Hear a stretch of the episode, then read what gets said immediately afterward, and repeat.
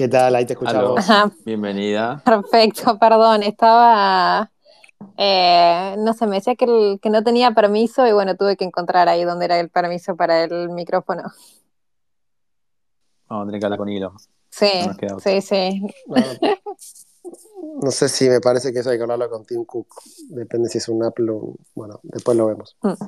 ¿Qué tal, Victoria? ¿Por dónde? ¿En qué lugar del mundo estás? Esta semana estoy en Uruguay, así que justo me agarraron acá.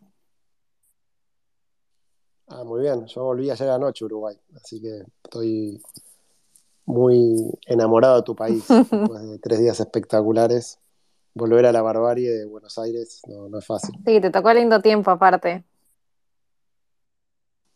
La verdad que sí, no me puedo quejar. Che, bueno, nada, la verdad que, eh, bueno, primero gracias por aceptar la invitación.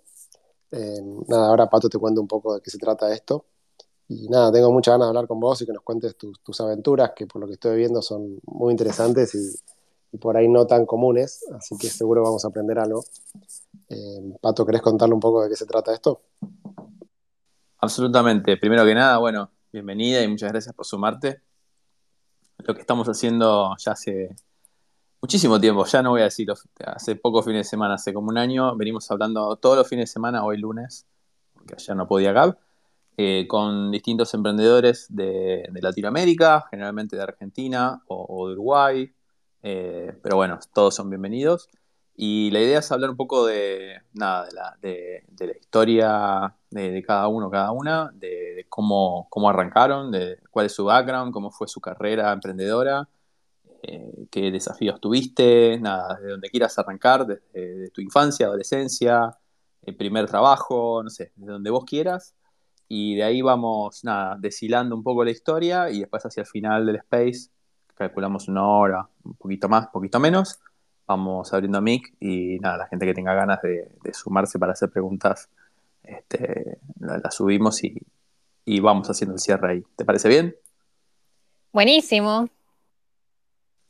Bueno, arrancamos entonces desde donde vos quieras, desde tu infancia, adolescencia, contanos de dónde naciste, cómo, qué hacían tus viejos, cómo era tu casa, Buenísimo. Em, bueno, primero que nada, gracias por, invitarme. Me parece que está buenísimo este espacio. Eh, los estuve escuchando un poco en, Spotify.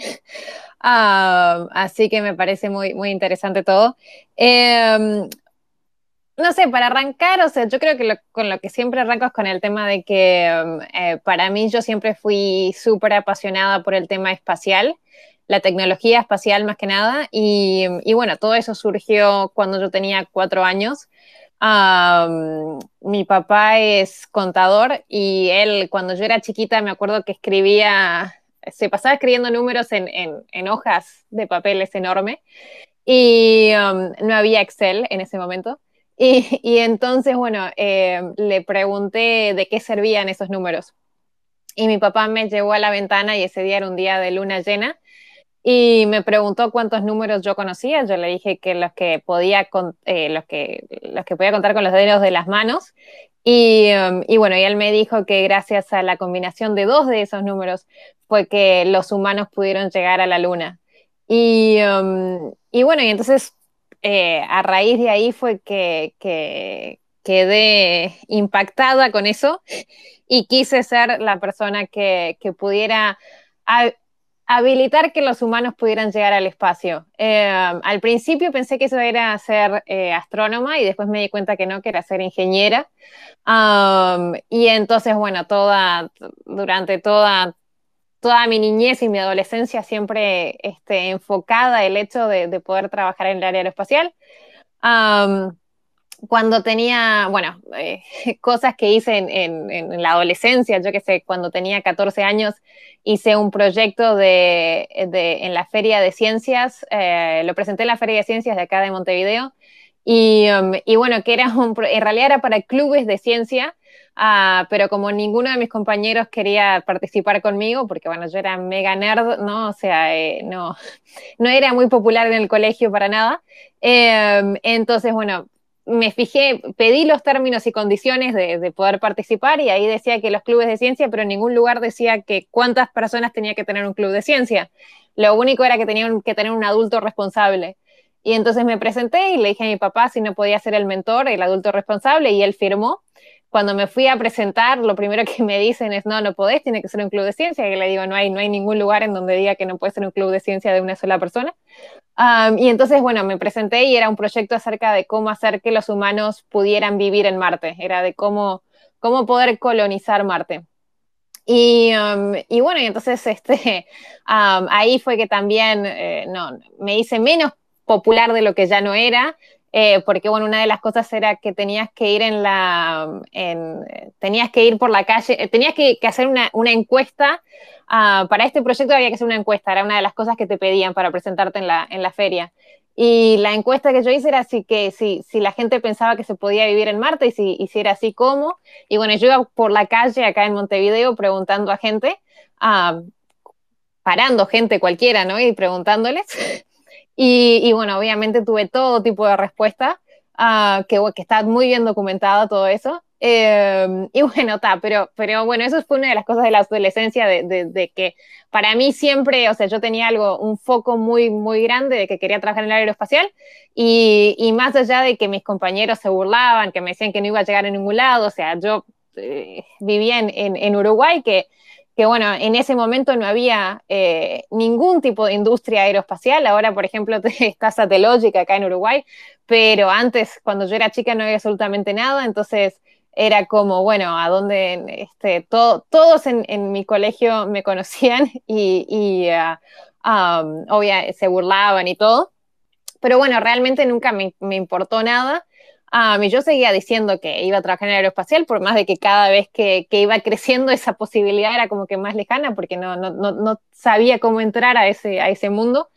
Um, hice ingeniería eléctrica, uh, la razón por la cual hice ingeniería eléctrica es porque yo veía muchos documentales de, del espacio y veía que en todos los documentales siempre había algún ingeniero en electrónica um, y, um, y, bueno, entonces por eso decidí, decidí tomar, hacer ingeniería eléctrica y mientras estaba estudiando fue que me entero de una beca, que era una beca para, para estudiar, eh, para, para, presentar un proyecto en el Congreso Internacional de Astronáutica.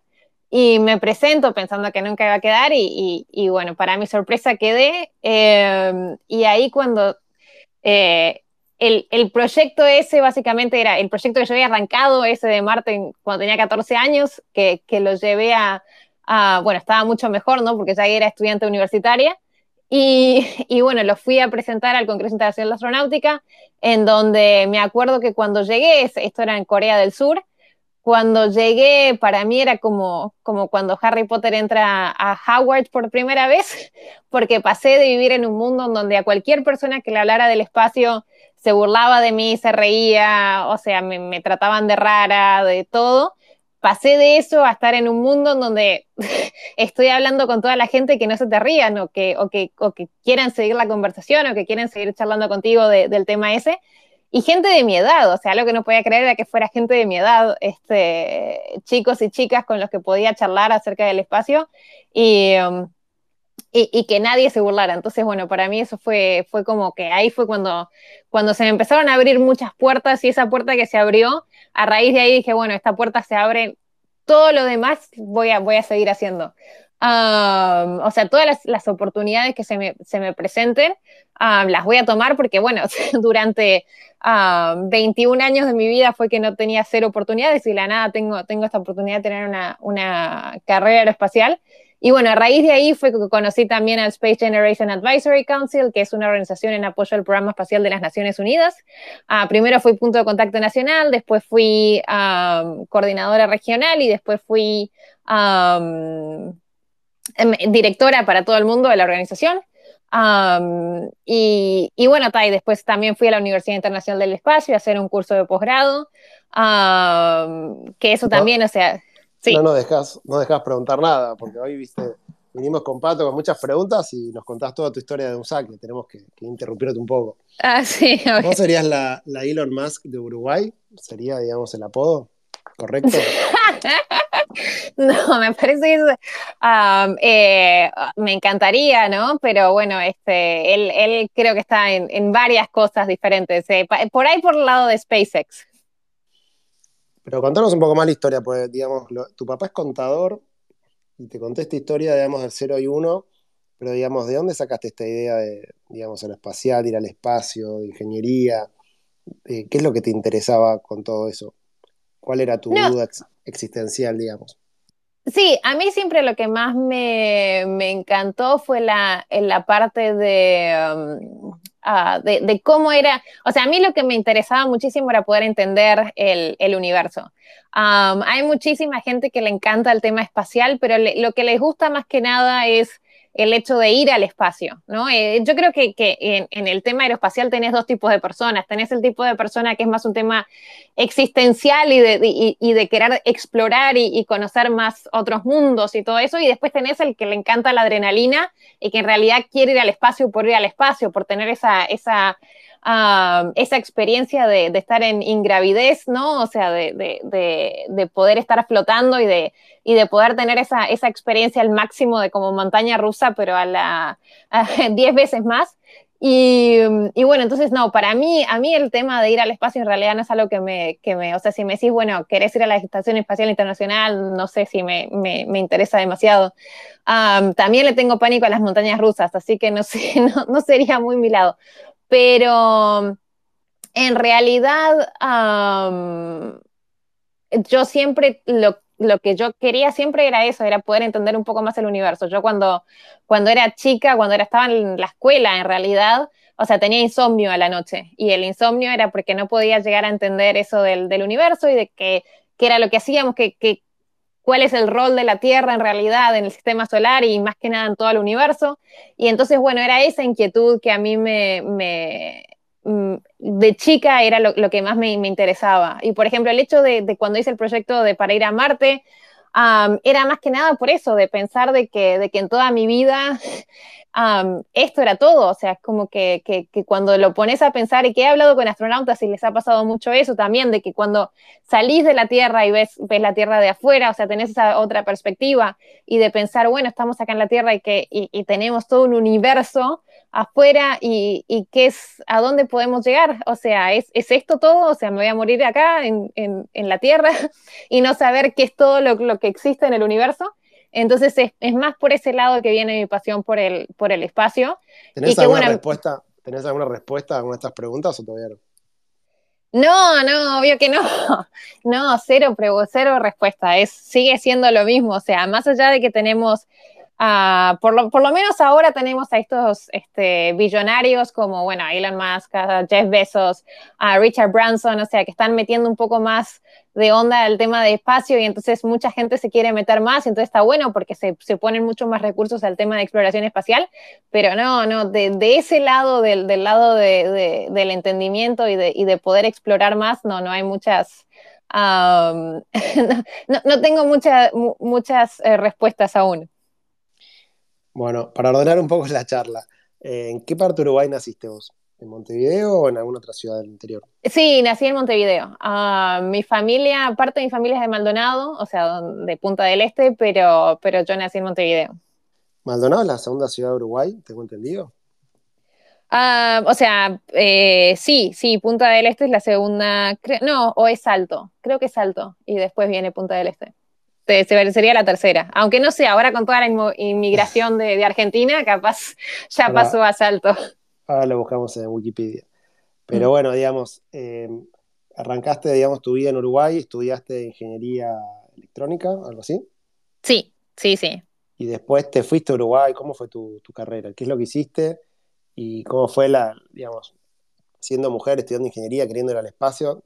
Digamos, ¿cómo era tu, la relación con tus amigos? Que, digamos, no es lo más normal, supongo, que, que pasa en Uruguay eso, y cómo fue todo ese proceso. ¿Fue un proceso difícil?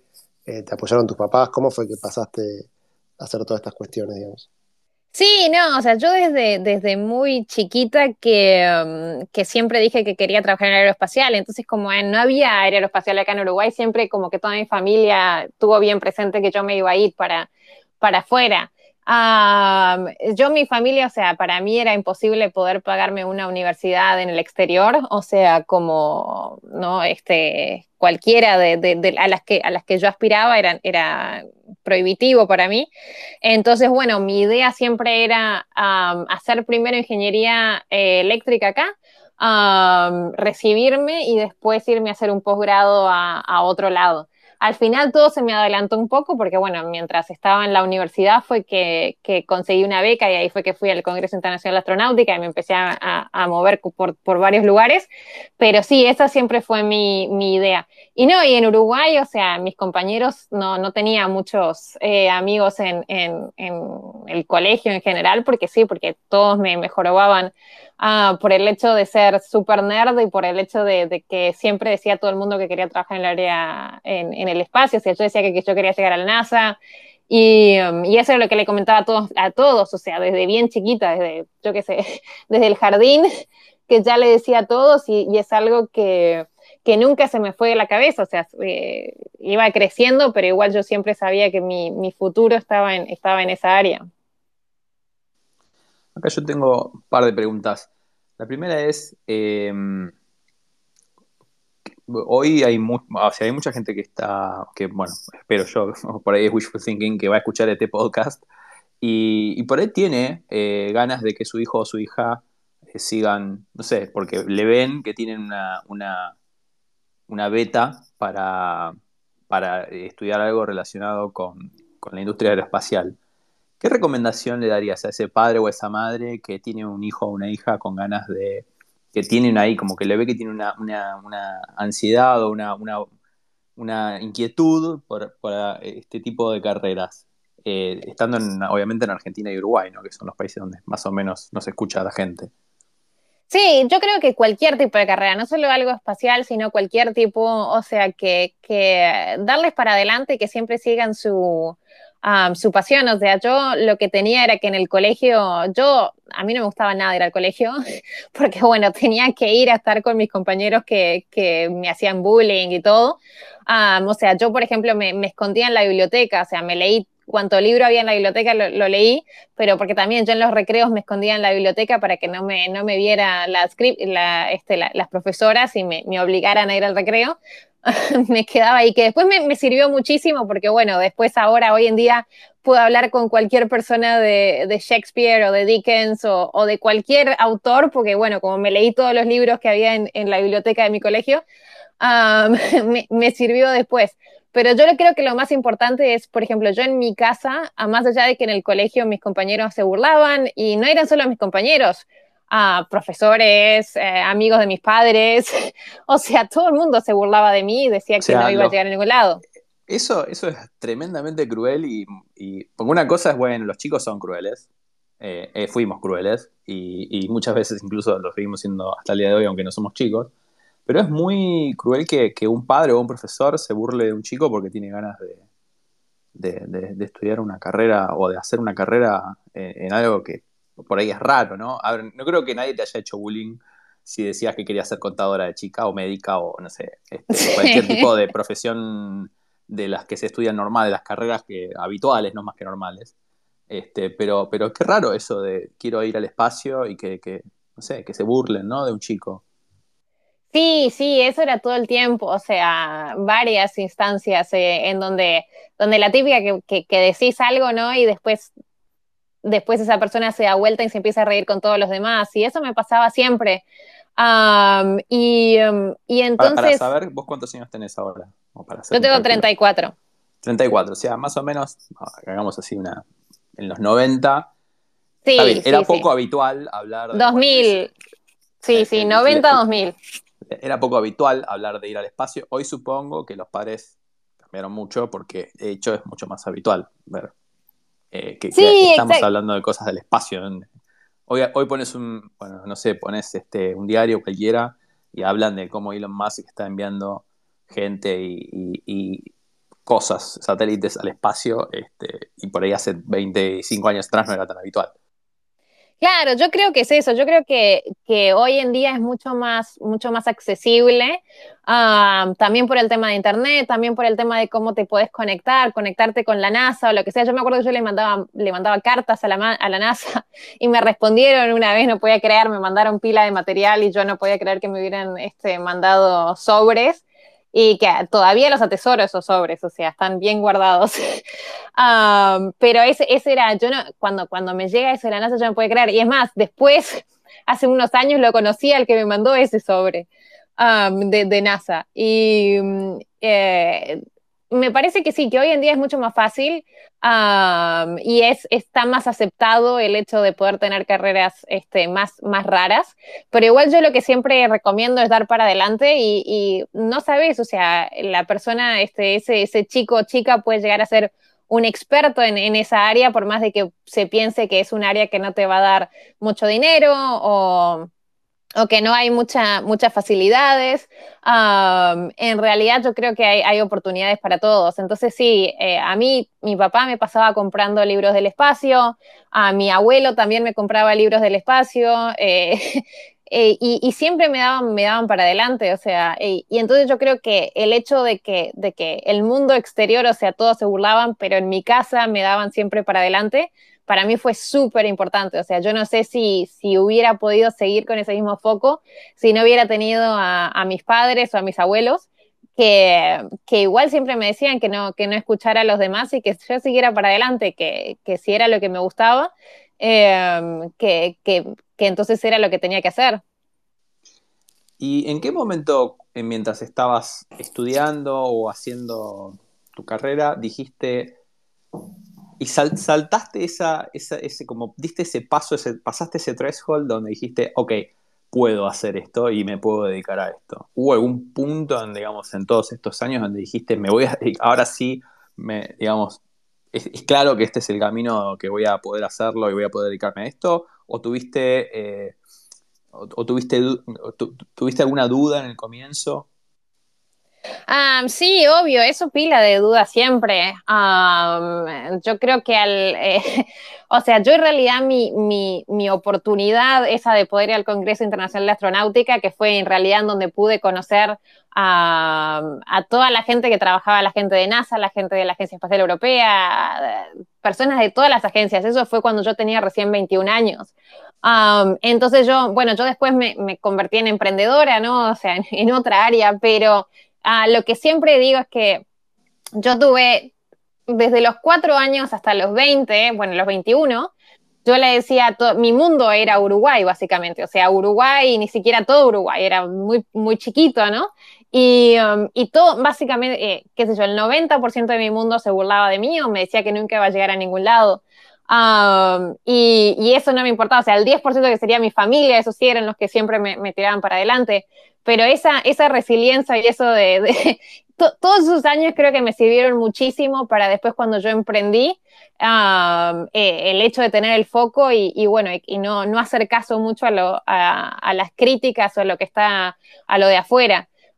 entonces yo creo que sí, cuando fui al, al, Congreso Internacional de Astronáutica fue cuando se me abrieron las puertas y de ahí en más fue como que, que dije, no voy a, o sea, no me importa si no duermo, pero de acá en más tomo cuanta oportunidad pueda. Eh, o sea, todos los congresos que había para aplicar, todos los papers que se pudieran presentar, eh, las oportunidades de hacer cursos como la Universidad Internacional del Espacio. Eh, la, verdad es que yo era, voluntaria en un millón de cosas. Y, bueno, sí, es, ahí fue como que empecé a, tener un poco más de oportunidades. Y, al punto de, bueno, después sí llegar a, trabajar, trabajé para la Universidad Internacional del Espacio, después fui em, asesora espacial, eh, especial del presidente de la Federación Internacional de Astronáutica, estuve en el directorio del, Space Foundation en Estados Unidos, entonces, bueno, trabajé para Airbus también. entonces, bueno, todas esas cosas que, que, que, que, se me fueron abriendo puertas a raíz de, esa, de ese, esa, esa oportunidad que tuve, que fue de ir al Congreso Internacional de Astronáutica cuando tenía 21 años. Y, digamos, ¿qué pasó después? ¿Ahora estás relacionada al espacio o fuiste para, otro lado finalmente? O sea, sigo relacionada porque sigo, o sea, mi, mi sigo, sigo haciendo proyectos y todo, pero en realidad mi, mayor foco en este momento es, uh, tengo una startup que se llama ChipSafer, en donde hacemos monitoreo de ganado de forma remota y, bueno, entonces este, uso la tecnología espacial, pero para, para, la, para la ganadería. y eso fue interesante porque como, como surgió la idea fue que yo estaba en... Eh, yo tenía un, un, trabajo acerca de regulaciones de satélites y esas, ese trabajo que, que tenía era, eh, bueno, le estaba buscando una conferencia en donde presentarlo y generalmente el organismo que se encarga de la regulación de, las frecuencias de los satélites es la, Unión Internacional de Telecomunicaciones. Y entré en la página a ver si había algún, eh, a ver si había este, alguna conferencia donde pudiera presentar mi trabajo.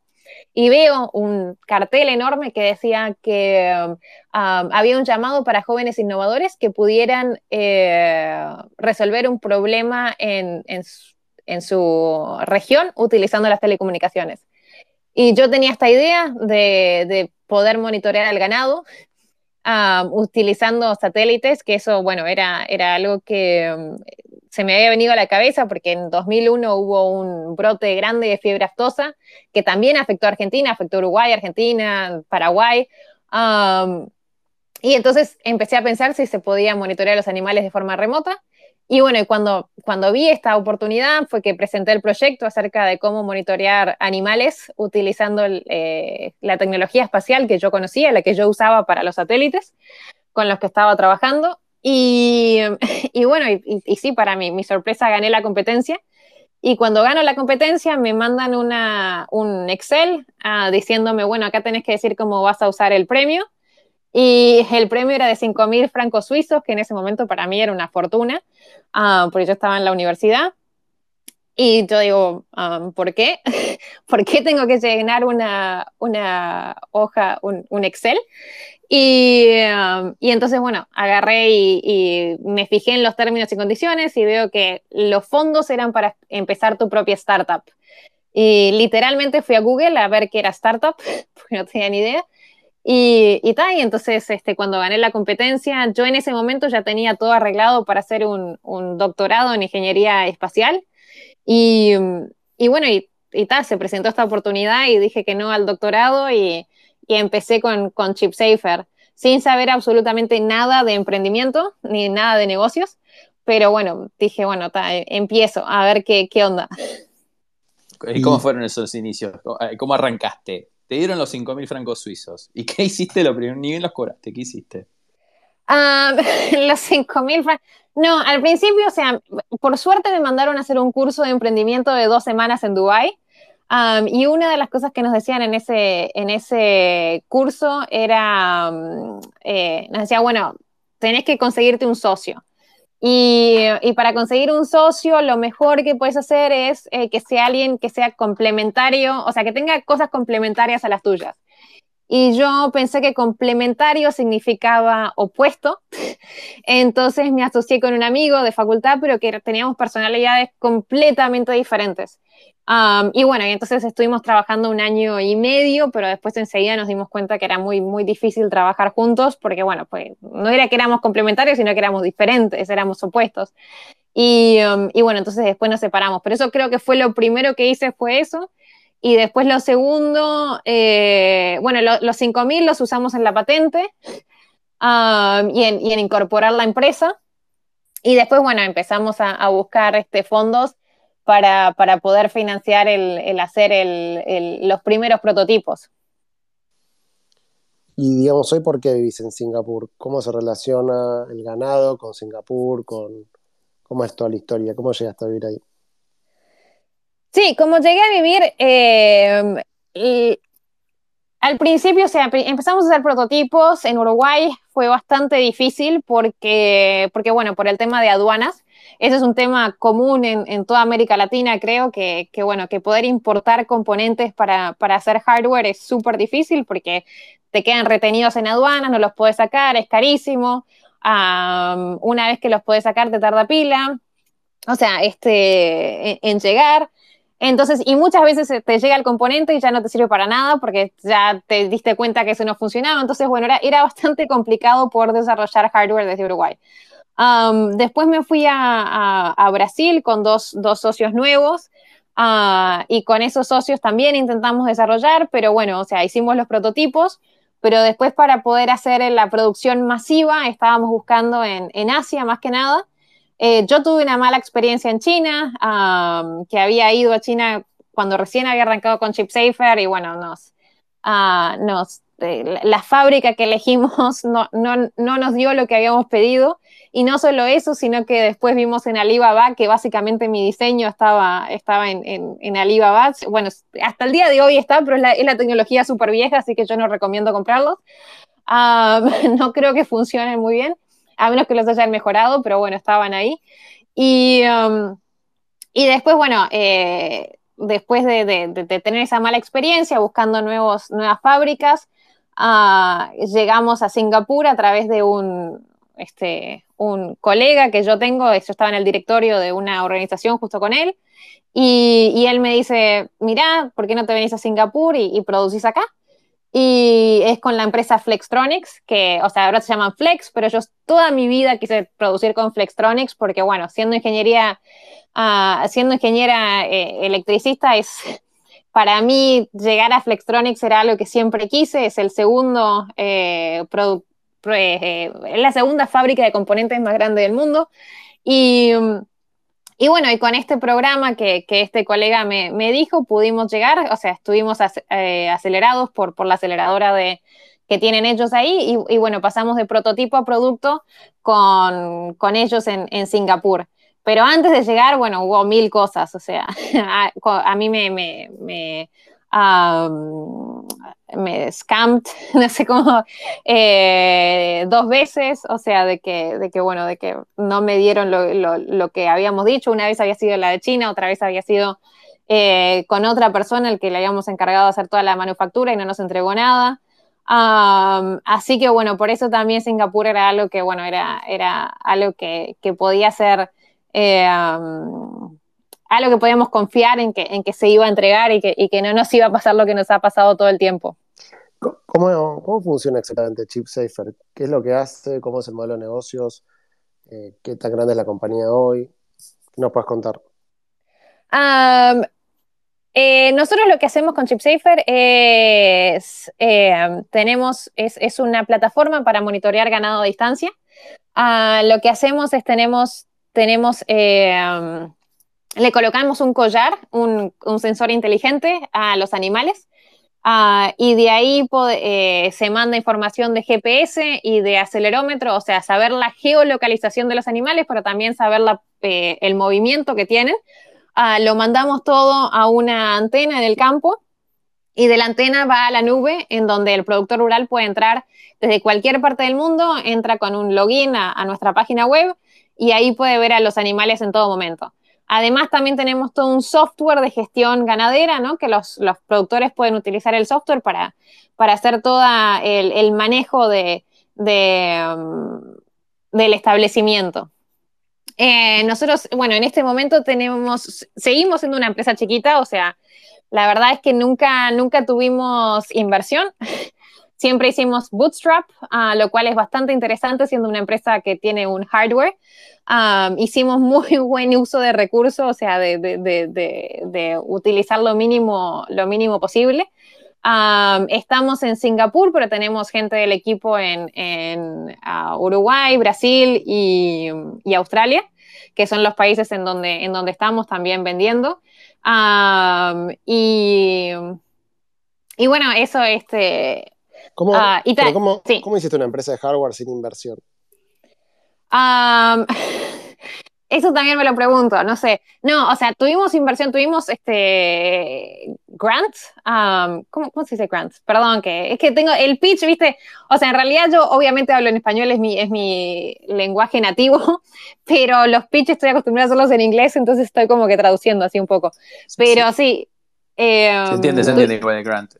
Sí, tuvimos fondos del gobierno. Una, beca ah, sería.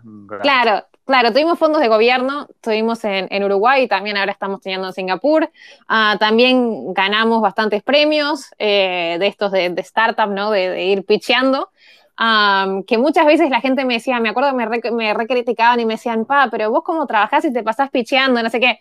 Y después el año pasado intentamos, o sea, empezamos a intentar levantar capital y te juro, yo pasaba mucho menos tiempo picheando en, en, en competencias de lo que el, esfuerzo que te requiere el eh, conseguir capital este, privado es muchísimo más, 100 veces más. Ah, y es mucho más frustrante también. Así que en realidad eso, eso este, bueno, así fue como nos financiamos al principio y después con dinero de clientes. Cada proyecto que nosotros hicimos siempre fue con, con clientes pagos. también eso fue una decisión de decir, bueno, también queremos clientes pagos porque si el cliente no paga, o sea, no te va a dar su buen feedback, uh, mientras que si pagan, sí te van a dar su feedback. Eh, bastante, bastante feedback te van a dar. así que, así que bueno, también así fue como, financiamos todo, pero sí fue, fue, tuvimos que hacer bastantes recortes y todo, o sea, fue, fue duro. Em, pero también otra cosa es que, que después de 10 años fue que, que ahora decidimos empezar a, bueno, el año pasado decidimos empezar a, a recaudar pero la verdad es que nos hemos juntado con muchísimos fondos y, eso es una cosa que también para los que están recién arrancando, hay muchísima gente con, hay muchísimos fondos y muchísima gente con dinero, es súper importante saber a quién dejas entrar a tu empresa. no todos los fondos son buenos. Ah, obviamente esto me imagino que ya lo hablaron mil veces con, con, con, emprendedores eh, de, de, los que son exitosos de verdad, no, no como yo que me considero struggling entrepreneur. Ah, y entonces muy, muy probablemente tienen mucho más experiencia en levantar capital. ¿Por qué decís, ¿Pero por qué, por qué decís eso? No, porque obviamente hay, hay, varios emprendedores que yo vi que, que, ustedes entrevistaron que ya han vendido empresas y todo. Yo en realidad empecé mi empresa y, y, sigo con mi empresa, o sea, nunca, nunca ni la vendí ni nada. Si, te sirve de consuelo, estoy en la misma. Yo nunca vendí la empresa. Estoy... También soy un emprendedor que nunca vendió una empresa. Así que, pero bueno, pero hay muchos que tienen muchas historias de, de, éxito y de fracaso, ¿no? Mis, historias de éxito y fracaso son todas dentro de la misma empresa, entonces igual que tú, me imagino. Eh, eh, pero, pero, o sea, nosotros nunca, sí, eh, el tema de levantar capital a mí siempre fue algo que me... Yo nunca entendí por qué alguien iba, iba a invertir en tu empresa, ¿no? Desde el principio, es como, como que es algo raro para mí. Pero, pero bueno, pero también es eso, que hay muchísimos fondos que son buenísimos y muchísimos fondos que son desastrosos. Y, si vos haces entrar un fondo que te pone unas condiciones que son un horror y todo, te puede matar tu empresa, como lo he visto con varios emprendedores. Entonces hay que tener mucho cuidado en eso. Y bueno, entonces en este momento nos hemos tomado el tiempo y, la verdad es que de los fondos que hemos ido este, a hablar, hay varios que cero, cero sinergia, ni la empresa ni el fondo, o sea, hablamos porque, bueno, vamos a hablar. Otros que obviamente nos dijeron que no a nosotros, pero otros que nosotros elegimos que no también a ellos. Entonces, bueno, es, es, un, es, un, es algo que sigo aprendiendo. No, no lo tengo muy claro, pero, pero es, es, es complicado todo el, el levantar capital. ¿Y el capital para qué lo usarían? para hacer crecer, o sea, nosotros en este momento eh, lo que tenemos es un, un, growth eh, bastante estable, ¿no? Porque, o sea, es como toda empresa de bootstrap, que no, no tenés ese, ese crecimiento que podés llegar a todos lados, que, que para eso sí precisas capital, o sea, y, con una empresa de hardware estás precisando eh, levantar bastante, o sea, no es, no es con unos algunos miles de dólares que te puede, podés hacer ese crecimiento gigante, así muy grande. Entonces, bueno, sería más que nada para eso, para poder, este, para poder dar ese salto de, bueno, en, el nivel en que estamos, para pasar a un nivel de crecimiento más grande. ¿Y en el nivel que están ahora, cuál sería más o menos para entender? El nivel que tenemos es el de, el de que tenemos un producto listo, estamos en producción, o sea, estamos haciendo producción masiva y todo eso, pero básicamente como es, es los clientes vienen y, y eh, nosotros manejamos el dinero ese, con ese dinero es que nosotros podemos producir si nosotros tuviéramos inversión, por ahí podríamos este, tener stock. ¿no? Eh, ¿Cuánto cuesta cada uno de los, no sé cómo se llaman, sensores, cómo se llaman? Sí, no, nosotros lo que tenemos es un servicio por, por mes. Entonces lo que tenemos es, eh, vamos, somos B2B, vamos a, empresas grandes y después las empresas grandes eh, dan el servicio a, a, los productores. Y por ejemplo, en Argentina, tienen clientes en Uruguay. ¿Cuánto, ganado, ¿cuánto ganado eh, traquean, por ejemplo? No, en Argentina no tenemos. Eh, Argentina es un poco complicada la situación ahora, porque bueno, nuestros precios son en dólares, entonces es, un poquito difícil poder entrar al mercado argentino en este momento. estamos en Uruguay, en Brasil, en eh, Australia y bueno, Singapur, pero Singapur no, no tenemos ganado, obviamente. Y estamos este, haciendo producciones de 10.000 dispositivos. O sea, eso también es otra cosa, que todas las producciones que hacemos es de 10.000 dispositivos, entonces, bueno, tenemos que juntar órdenes que lleguen a ese número y después ahí poder eh, dar a, después de ahí, dar a los clientes. Y cuánto? sorry, ¿eh? la, primera es, ¿cuál es el grado de precisión que hoy tienen para identificar la posición de un animal en el campo? Ah, es súper preciso, o sea, máximo 20 metros de diferencia que podemos llegar a tener, pero, pero sí, por lo general es, bastante, bastante preciso. No te podría decir exactamente, o sea, te, digo en base a lo que me dice, a lo que es la, eh, eh, eh, la, data sheet del componente que utilizamos. Pero sí, estamos en máximo, sería 20, 20 metros de, de, precisión. ¿Y cuál sería, digamos, la principal ventaja para, no sé, un tambero que tiene, bueno, no sé, si, la verdad que yo de, campo no sé demasiado, pero si que, tenga, que tengo, no sé, vacas, tengo cabezas de ganado, ¿cómo sería eh, el pitch de venta hacia el, productor ganadero, el, no sé, el tambero? ¿Cuál sería la ventaja para mí de tener esta tecnología disponible?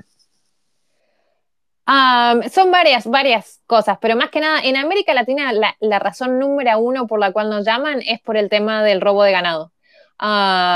en, América Latina y, África es eso. Eh, después tenés en, sí en otros, otros mercados más como Australia, Nueva Zelanda o Estados Unidos es más para tener un, un, traqueo de dónde están los animales. En Australia lo que te pasa es que se te pierden muchos, porque bueno, es tan grande, entonces poder, poder monitorear por dónde andan. Pero una vez que, tenés los animales monitoreados, después hay muchísimas cosas. Por ejemplo, podés tener hasta 50% más de animales en el mismo campo y la razón es por, eh, el, mejor manejo que podés hacer, ¿no? O sea, también saber si, si por ejemplo, si los animales precisan más, eh, por ahí precisan más sombra, o sea, vos en base a ver cuánto caminó por, podés ver cuánto caminó por día, entonces ver, bueno, por qué, por qué, este, por qué siempre están en, un lugar en particular, entonces puede ser porque precisan más sombra o porque precisas poner más eh, fuentes de agua para, que estén más cerca de los animales y no tengan que caminar tanto también. por ejemplo, tenemos un productor rural que nos dijo que, se ahorra nafta por no tener que ir alrededor buscando los animales, sino que los tenés todos ahí. Y bueno, y más que nada también el tema de sostenibilidad, ¿no? O sea, de, poder... Eh, si, ves que un, o sea, estamos trabajando con otra empresa en correlacionar lo que tenemos con imágenes satelitales, cosa de que si tenés algún, eh, algún campo que, está haciendo, eh, hay sobrepastoreo, entonces puede rotar a los animales y bueno, dar a, ese campo tiempo de que se regenere y, así la, no se degrada eh, el suelo.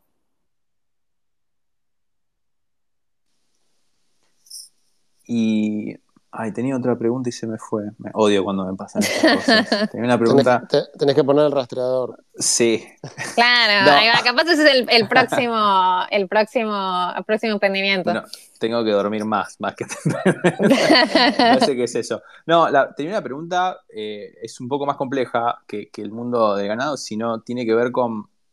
Hoy estamos viendo que hay muchas empresas que están tratando, digamos, de, de apuntar en contra del mercado de, la carne, básicamente. Están, hay, muchas empresas que están tratando, digamos, de, reemplazar la carne. Entiendo que igual la tecnología que, vos estás desarrollando es para no solamente para vacas que producen carnes o, lácteos, sino también para, por ejemplo, ovejas, supongo, no lo sé. Sí. Eh, te sirve para cualquier tipo de, animal. Ahora, mi pregunta es, ¿te preocupa o tenés algún tipo de medición respecto a eh, las cabezas de ganado, si hay reducción en, los lugares, en estos países, eh, por, ya sea por políticas de los estados de, dejar de, incentivar el ganado o, algo por el estilo? ¿O ves que no, es una preocupación para vos eso, para tu negocio? Para mí, para mí no es una preocupación porque en realidad lo que se, apunta, en realidad el, tema, el tema no es el ganado, sino la forma en que vos crías al ganado. Eh, mi empresa lo que hace es, eh, es para ganado en grandes extensiones de tierra. El ganado en grandes extensiones lo que hace es, en realidad, es, mucho más sostenible que, por ejemplo, tener, eh, tener soja, ¿no? O sea, vos en Uruguay, en, Uruguay, por ejemplo, el tipo de, vegetación que tenemos en Uruguay es un tipo de vegetación de pradera o de campo natural. Esa vegetación, si vos tenés animales, vos la, vos vos la podés mantener. No solo la podés mantener, sino que podés mantener la biodiversidad. Ahora, si vos no tuvieras animales y lo que decís es, bueno, voy a, voy a tener soja, vos tenés que cortar todo ese, ese monte nativo y al cortar ese monte nativo también estás matando a toda la biodiversidad que hay en ese lugar. Entonces, en realidad, el campo en grandes extensiones, eh, el, ganado en grandes extensiones de tierra es extremadamente sostenible y es súper eh, importante para la conservación de la biodiversidad. Y nosotros con ChipSafer lo que queremos hacer es mostrar eso, mostrar que hay muchos, eh, muchos productores que son súper sostenibles y que, la, y que en realidad el ganado tiene también una vida súper buena. Es decir, yo he monitoreado eh, ganado que, que, van al agua a chapotear, o sea, yo no tenía ni idea de eso, son cosas que yo aprendo, ¿no? Yo soy ingeniera y siempre digo, yo soy ingeniera en electrónica, no, no soy experta en ganado, trabajo mucho con expertos en ganado, eh, y bueno, y veíamos a, varias vacas ahí que estaban con sus terneritos y estaban nadando, pasándola súper bien. Lo que, sí, lo que sí está mal es el tema de, por ejemplo, en el feedlot, como hay en, en, Texas, ¿no? Y, um, y bueno, e, ese tipo, ese tipo es el que sí genera emisiones, pero las emisiones que se generan en, en Uruguay o en Argentina eh, o en Paraguay en realidad después se reabsorben por el suelo si el suelo está saludable. Y, para que el suelo esté saludable es súper importante tener un sistema de rotación en donde los animales, eh, ¿no? en una temporada tenés animales, en, el otro en, en, otra temporada tenés algún tipo de cultivo. Entonces, bueno, con eso generás que se, que se, regenere, se regenere el suelo, que es lo más importante, porque una vez que se degrada es, es horrible. Después también otra cosa es, por ejemplo, en, tampoco tenemos, lo que mata también es la región amazónica. En la región amazónica hay muchos productores que sí son ilegales, o sea, van, van y, y, talan árboles. Pero bueno, eso con sensores y con imágenes satelitales se puede ver si, si el ganado está teniendo un, impacto positivo o un impacto negativo en el medio ambiente. Y bueno, eso es lo que nosotros queremos, queremos mostrar. También en cuanto a las otras tecnologías, ¿no? Eh, eh, eh, este, que, se vienen ahora, como o, las proteínas alternativas y todo eso, hay muchísima prensa de eso, pero sin embargo el consumidor no, no, no sigue si ves, en realidad la demanda de carne sigue creciendo. y en realidad la demanda de estas proteínas, incluso en países como Singapur, la demanda de estas proteínas alternativas no, no está creciendo y es bastante más baja de lo, que, de lo que se piensa. Y otra cosa es que con estas proteínas alternativas se han hecho estudios en donde en realidad yo, yo no soy mucho de comer mucha carne, en, sobre todo en Singapur como muchísimo este, fruta, pero eso, como fruta, como verdura, como esas cosas así, no como esta proteína alternativa que no tenés ni idea lo que tiene y que en muchos casos tiene un, contenido de sodio que es horrible. O sea, no comes papas fritas para no comer el sodio y te comes esta proteína alternativa que se supone que es buena para el medio ambiente o supone que es buena para la salud y en realidad no lo es. Entonces, eso es una, este, un consejo que yo doy también. Eh, si, si, si, vas a comer, o sea, si vas a comer menos carne, buenísimo, pero comer fruta, verdura, cosas, no, o sea, qué sé yo, pascualina, ese tipo de cosas, pero no, no esta, esta otra hamburguesa que no, no tenés ni idea de lo que tienen adentro. ¿Puedo hacer alguna pregunta diferente a las que venimos haciendo? A ver qué te parece. sí, obvio. Vamos a un, en un tema más picante, quizá. Sí. ¿Por, qué te parece, bueno, ya hablamos de que ingeniería por ahí estabas un poco sola y en general era, te trataban un poco de quizá de loca que estabas pensando en el espacio, pero digo, más allá de, del vertical de ingeniería en particular, el espacio también, ¿por qué te parece que hay pocas mujeres emprendedoras en tecnología, si querés, ¿no? Emprendedoras en general creo que hay un montón, pero digo, en cosas de tecnología o, en, digamos, nos cuesta bastante encontrar gente para que cuente historias de, como la tuya, pero ¿por qué te parece que, hay relativamente menos mujeres que hombres? sí, ese es, un tema, un tema aparte, ¿no? O sea, es, este, bastante complicado. Yo creo que, eh, hay, hay varias cosas. Yo voy a decir lo que vi desde mi punto de vista, ¿no? Que, que después pueden salir otras cosas y eso. Pero para empezar, desde que sos chiquita, o sea, ¿no? Los juguetes que siguen siendo hoy en día, tenés juguetes para niños que son mucho más de, emprendedor, o sea, tenés juguetes que son el mecano, o sea, yo cuando era chiquita le robaba los juguetes a mi, a mi hermano. a mi hermano le regalaban legos, le regalaban eh, mecanos, todo ese tipo de cosas, y a mí no había cosa que me fascinara más que el mecano. Y a mí me regalaban Barbies y eso, y bueno, lo que hacía era le construía casas a las Barbies. Em, entonces, bueno, tipo los avioncitos, los, los, los, autitos que le regalaban a mi hermano, viste, a control remoto, a mí me fascinaba, todo lo que fuera control remoto me fascinaba. Y, bueno, y no era una cosa que, nos regalaran, ¿no? Entonces, bueno, ya desde chiquita, por más que me encantaba el tema espacial, también, bueno, tenía, podía, yo creo que también es ese tema de los jueguitos, ya desde muy chiquitos yo, yo, este, si tengo hijas, les voy a regalar seguro este, autos a control remoto y todo eso que a mí me encantaban. Bueno, si, no le, si les gustan las muñecas, mejor, tal, les regalo muñecas, lo que, lo que quieran, pero lo que quieran ellos. Pero me parece que ese, es uno de los temas, ¿no? Los jueguitos de, eso. Pero después también el tema de la confianza, ¿no? O sea, yo creo que eh, el ser emprendedor, cuando sos emprendedor tenés que tener muchísima confianza y, la confianza que ves en muchos hombres no la ves en muchas mujeres. Incluso yo, yo no creo que tenga ese tipo de confianza. A mí cuando yo estuve el año pasado, um, hace dos años, bueno, este tema del COVID, a nosotros siendo una, empresa de hardware, nos fue, horrible, la verdad, porque hay, una, hay un faltante global de componentes electrónicos que ha hecho que toda nuestra producción se retrase muchísimo. Y eso fue realmente, o sea, para mí fue, fue un estrés que tuve, una ansiedad el año pasado y todo eso, que bueno, otro tema aparte. Pero una de las cosas que yo iba a fondos de inversión o iba, o iba a buscar capital y yo les decía que yo no quería seguir, seguir, o sea, yo tenía muchísimos leads, o sea, nos estaban llegando muchísimas, este, sobre todo el año pasado, no sé por qué, pero nos empezaron a llegar de todas partes del mundo muchísimas consultas y que nos decían, sí, quiero comprar tantos dispositivos, quiero comprar esto, quiero comprar lo otro. Y yo como hubo un momento que no sabía ni cuándo iba a poder entregar. y entonces tenía muchísimo, muchísimo miedo y empecé a decirle a, los que nos venían acá, les empecé a decir, no, mira, no, no te puedo dar porque no tengo, no, no sé cuándo te voy a poder entregar. Y lo que muchos fondos a los que íbamos en ese momento o, o emprendedores amigos míos, hombres, me decían, pero, no, pero ¿por qué no? Tomá la orden y después, después tú lo entregás, o sea, te, ves cuándo entregás, no importa, tomá la orden. Y eso es algo que yo no haría nunca, o sea, me, da un miedo muchísimo. Y lo hablé con emprendedoras mujeres y las emprendedoras mujeres todas me decían, sí, yo nunca, nunca tomaría esa orden. Y los emprendedores hombres todos me decían, sí, yo obvio que tomaría esa orden. Y después veo.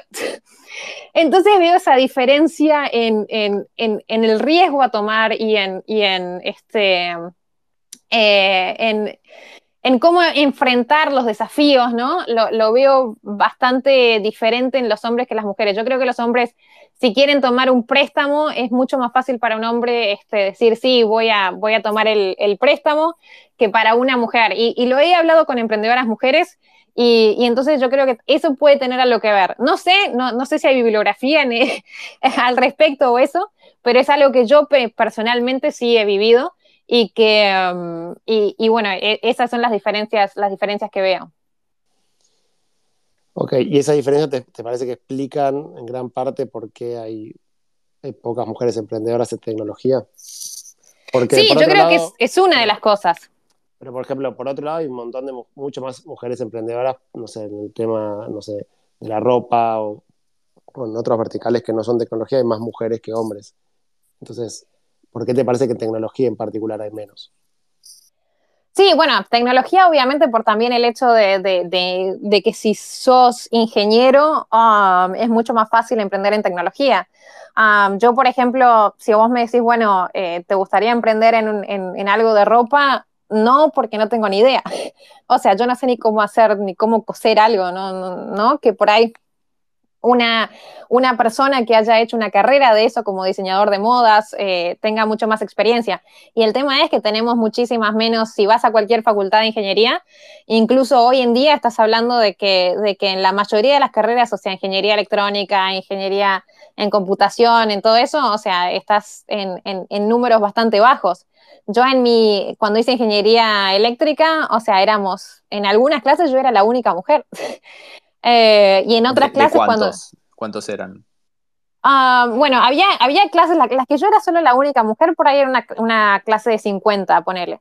Ah, pero había clases que teníamos 400 personas y éramos 10 mujeres, como mucho.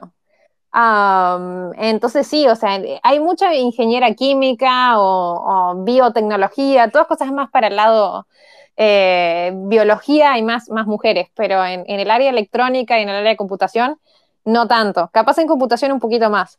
Entonces, es, ah, es... Es muy cierto lo que decís. Yo, yo estudié ingeniería en informática y tenía una compañera y éramos, o dos, y éramos un montón de pibes. Y, también haciendo así como un poco de, reconto en la cabeza, lo que encuentro un patrón común es que casi todas las emprendedoras que conozco son ingenieras también. Y de hecho en este espacio tuvimos un par y una, bueno, una creo que fue, es bióloga y la, otra es ingeniera en informática también. Sí, claro, exacto, yo creo que, sí. conozco son ingenieras, como que hay mucha, eh, mismo cuando haces un MBA, eh, las, mujeres que están en, en, un MBA, muchísimas ingenieras, muchísima cantidad.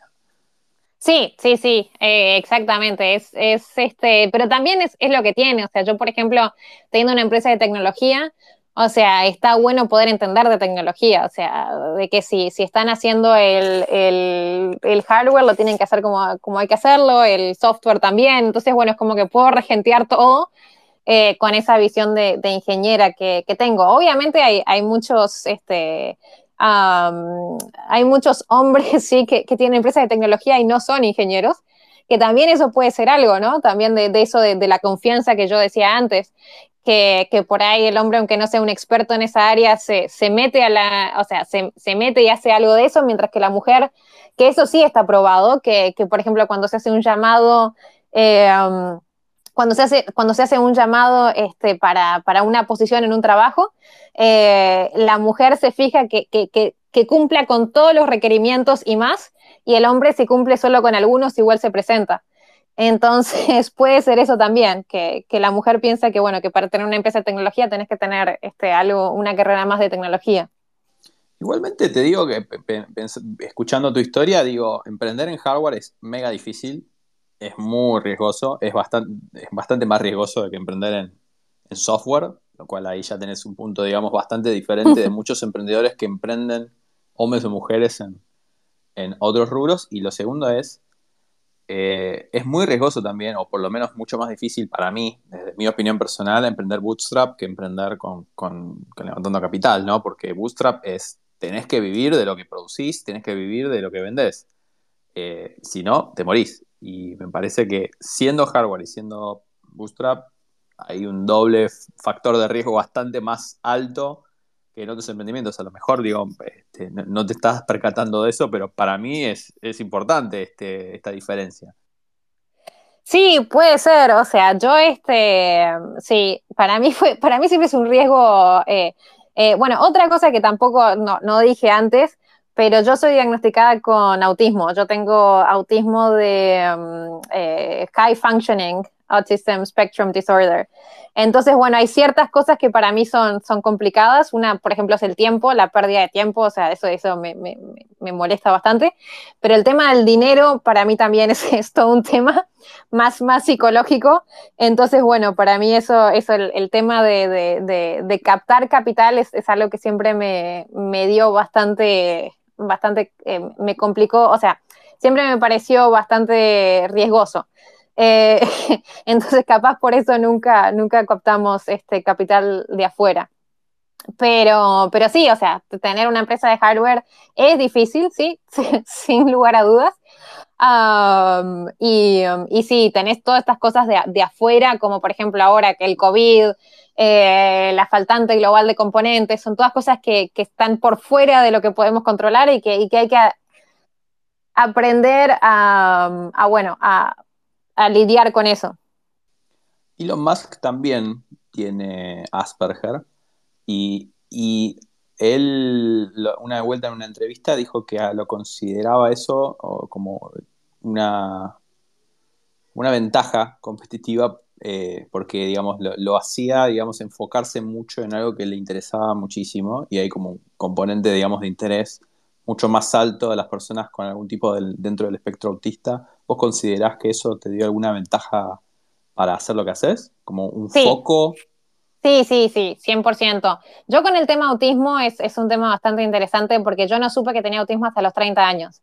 cuando yo era chiquita, yo tenía un problema, bueno, obviamente era rara, que me gustaba el espacio y todo eso, pero era, era rara, ¿no? Y, y, una de las cosas que también tenía de rara, que, que yo hacía en el colegio, yo hacía español, inglés y portugués, y era la mejor de la clase en, básicamente todas las, materias, sobre todo matemática y eso, pero en, la parte de escritura era la peor de la clase, tanto en español, en inglés como en, portugués.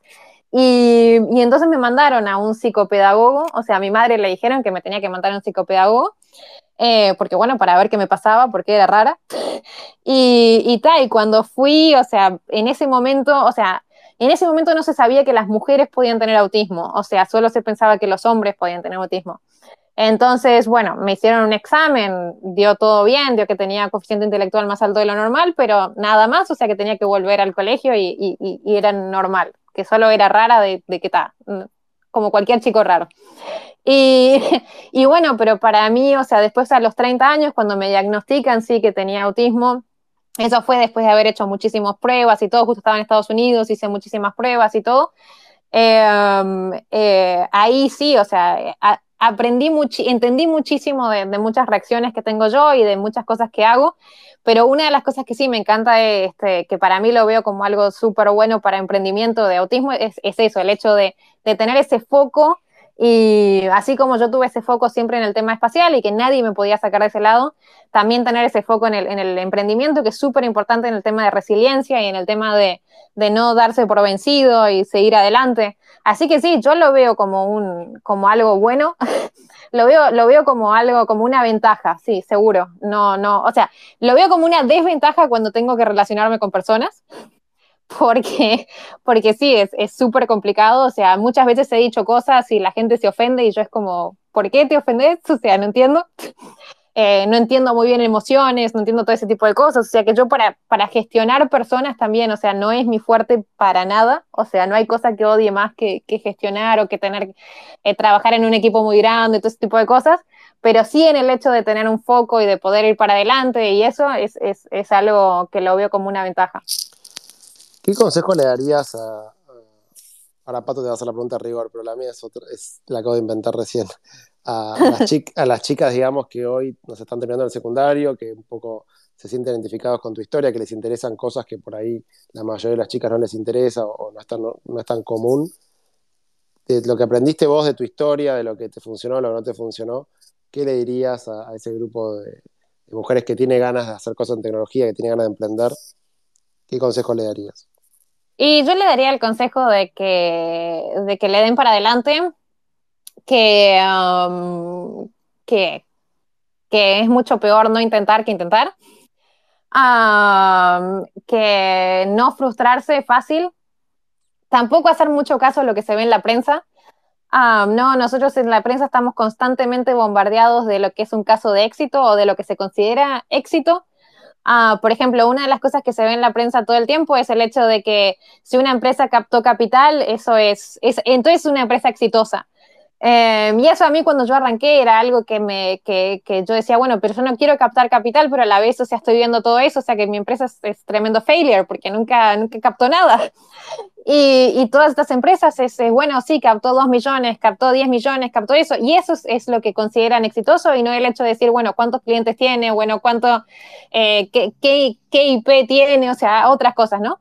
Entonces es eso, es no, no tomarse tiempo que nadie, que nadie te corra, o sea, nadie tiene por qué correrte, y de que muchas veces las cosas que nosotros vemos en la prensa como éxito, en realidad no son éxito, son, son como llamados de atención, pero, pero yo he trabajado, por ejemplo, una de las cosas que para mí hizo fue, y ahora me voy un poco de tema, pero yo una de las cosas que para mí fue súper interesante, en el medio de que yo tuve, chips, tuve ChipSafer, yo también trabajé para una, una corporación. Y, y, yo no sabía si tomar ese trabajo o no, pues yo estaba full con ChipSafer, pero un mentor me dice, vos nunca trabajaste en una corporación, sería bueno que trabajes en una corporación para que entiendas y para que sí después tú sepas cómo, cómo negociar mejor con esas empresas grandes, que es lo que tú estás haciendo. Y yo siempre veía todos esos, esos press release de, bueno, esta empresa sacó este nuevo dispositivo, esta empresa sacó este nuevo otro, y yo era como, ¿what? ¿Cómo hacen todo tan rápido? ¿Por qué a mí no me sale? Y cuando entré a trabajar en la, en la corporación, y ahí empecé a charlar con gente, con también otros, otros, otras, otros, este, otras personas que trabajaban en otras corporaciones, y preguntarles y decirles, voy, ¿cómo hiciste esto y cómo hiciste esto otro? Y que muchas veces era, no, pero eso es un render, eso es de mentira, o sea, hicimos de cuenta como que estaba, como que era un robotito que caminaba, pero en realidad no, éramos nosotros atrás, tipo, moviéndolo. Eh, entonces, bueno, también eso de que, de que tomarse sus tiempos, o sea, la innovación lleva tiempo, la innovación, uno que si quiere hacer cosas en tecnología lleva tiempo. Una, una historia interesante que yo leía era la, la historia del Kindle, que básicamente el Kindle, ¿no? Amazon dijo, bueno, quiero hacer este dispositivo que la gente pueda leer como si fuera un libro, pero que sea algo electrónico. Y entonces este, hicieron todo un equipo y el director del equipo lo que dijo fue, bueno, yo voy a hacer este, este Kindle, me va a llevar 18 eh, meses hacerlo y, y, algunas personas. Y después es, hacer ese Kindle tardó tres años y medio y muchísimas más personas. Entonces, eso es, es algo, y, y, esta es una empresa que tiene recursos ilimitados casi. Entonces, eso también es algo que entender. La innovación lleva tiempo y, y hay que tomarse esos tiempos y no desilusionarse rápido.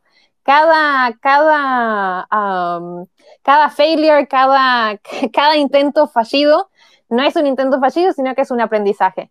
Así que me parece que eso, eso es algo que a tener en cuenta, que a mí me llevó muchísimos años poder entender. Bueno. Pato, preguntas, preguntas al rigor, abrimos al público, ¿qué hacemos? Eh, sí, primero que nada, hay una chica acá, perdón, estaba mirando un poquito las fotos, hay una chica con, que está al lado de un traje espacial, Vanessa, traje de un astronauta. Me encantaría, me encantaría escucharla y, que se sume al espacio para ver si tiene alguna pregunta para Victoria. Si quieres pedir mic, me parece que, hay, que hay buena, buen match entre Victoria y vos. Eh, la pregunta de rigor es, eh, ¿qué recomendación le darías a la Victoria de hace 10 años atrás? ¿Qué recomendación? No le daría, creo que no le daría ninguna recomendación, porque, porque creo que todos los, todo lo, que viví, que, que hubo momentos realmente eh, horribles y realmente de miedo, es decir, yo fui a, África sola y hasta puse mi, yo por ChipSafer hasta puse mi vida en peligro varias veces. o sea, que yo creo que si me hubiera dado un consejo de, de, de, no vaya, no, tener cuidado con esto, con lo otro, no hubiera vivido esas experiencias que realmente fueron bastante únicas y me hicieron aprender muchísimo. Así que sí, sí le dije, creo que no, no, no, no diría nada para no, no, no, o sea, como dije, a mí me, han estafado dos veces, eh, también he, estado en, cuando estaba en África, por ejemplo, me iba a dormir y sentía, y sentía disparos, porque en el lugar en donde estaba estaban matando a los, a los productores rurales porque había tipo una, una había conflicto y todo, y yo me iba a dormir sola en una, en una chocita que estaba, y, y, bueno, y sentía todo eso, ¿no? Eh, entonces, he tenido miles de historias, o sea, rarísimas, y, bueno, entonces por eso me, parece que todas fueron, fueron importantes y me han dejado una, todas me han dejado un aprendizaje, más allá si fue una experiencia súper horrible, y hasta las que no me han dejado ningún aprendizaje, porque hay algunas que no me han dejado nada y que han sido solo experiencias horribles, creo que también es parte de, del proceso, de tener, de tener tanto experiencias buenas como malas. Muy bien. Bueno, ningún consejo. Creo que la primera vez que, escuchamos que, Constancio, Constancio Laría dio una respuesta prácticamente similar. Dijo, estoy muy contento con mi vida ahora, así que no me doy ningún consejo, así llego de vuelta a estar donde estoy ahora. Ah, sorry, Vic, pensé que eras, eras única, pero no lo sos. no, pero es que, Claro, sí, es que, es que en realidad ese es el tema, o sea, no, ¿entendés? Todo, todo tuvo su, su aprendizaje, todo tuvo su, su que ver, o sea, yo creo, yo creo que también mucho en el, en el efecto mariposa, ¿no?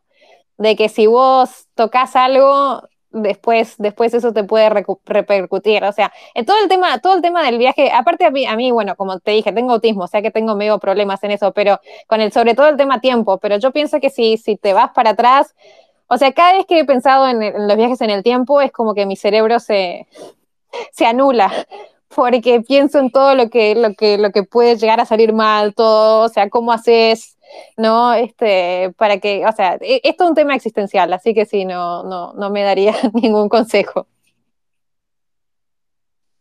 Muy bien. ¿Alguien tiene ganas de hacerle alguna pregunta a Vic? Que tenga ganas de subir.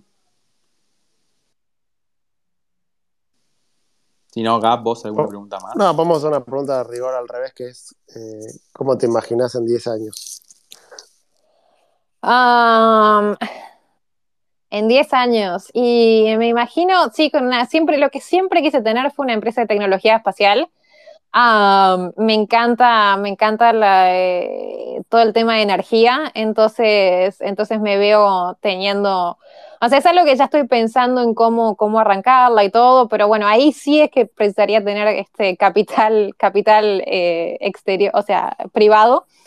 así que creo que tendría que aprender un poquito acerca de cómo captar capital y todo eso, pero, pero sí, me encantaría poder tener una, una empresa de tecnología espacial. Eso creo que ya en 10 años, con 44 años, eh, es un buen momento, sí, para, para ya haberla empezado eh, unos años antes. ¿Tuviste posibilidad de hablar con, con Emi Cargiman? ¿Tuviste charlas? Sí, sí, sí, hablé con él, un genio, me lo encontré en varios, en varios eventos y, me parece que, sí, que lo que hace es, es, buenísimo. Pero aparte la historia de él también es buenísima, todo. O sea que sí, es uno de los, de los emprendedores que admiro, es, es él. ¿Te parece, hubieses pensado que Satellogic iba a montar una fábrica, digamos, en Uruguay de cohetes, de satélites, perdón. sí, me parece que esa es una súper buena idea que haya hecho eso y, siendo él de la región, o sea, sí, yo creo que precisábamos tener un, emprendedor eh, espacial de, que, fuera de acá del Río de la Plata y seguro iba a haber este, que está buenísimo porque en realidad tanto en Uruguay como en Argentina hay, hay muchísimo talento también los precios de, desarrollar no son los mismos que en Silicon Valley, ¿no? O sea que me parece que sí, que, acá es un lugar buenísimo para, poder desarrollar tecnología espacial. Eh, más él, que bueno, él también tiene en, Estados Unidos y en, varios lugares. Eh, entonces está, está, está, bueno poder tener eso, eso acá. Y bueno, y, también he visto que se han lanzado los satélites con bandera uruguaya, Ah, lo cual es buenísimo, así que ahora tenemos, tenemos satélites, tenemos este eh, um, presencia en el espacio con, la bandera de Uruguay. ¿En qué año pensás que un humano va a pisar Marte? Um, el, tema el tema del viaje a Marte es, un tema complicado por el tema de la radiación. O sea, eh, en lo que ha presentado Elon Musk y en lo que han presentado la mayoría de los emprendedores que están pensando en eso, Todavía no se ha solucionado el tema de cómo combatir los, eh, los rayos, este, la, radiación solar y los vientos solares, sobre todo. Entonces, bueno, eh, todo depende de, cuán cerca estemos de, poder tener ese escudo de radiación, que por ahora se han hecho bastantes estudios y se han hecho bastantes experimentos, pero no hay nada concreto y eso es algo bastante básico para poder llegar a Marte. Eh, la razón es porque, bueno, porque eh, nosotros estaríamos saliendo de la magnetosfera de la Tierra, entonces están en el espacio. No es lo mismo que cuando se fue a la Luna o cuando se va a la Estación Espacial Internacional, sino que este es un viaje que dura seis meses mínimo. Y, bueno, estando seis meses en un viaje, la, posibilidad de, vientos solares es bastante grande. Así que ese, ese es uno de los temas que hay, que hay que ver cómo se soluciona para poder llegar. Ah, es un, es un problema del, trayecto, no es un problema del planeta. Claro, claro, claro. O sea, en el trayecto las chances de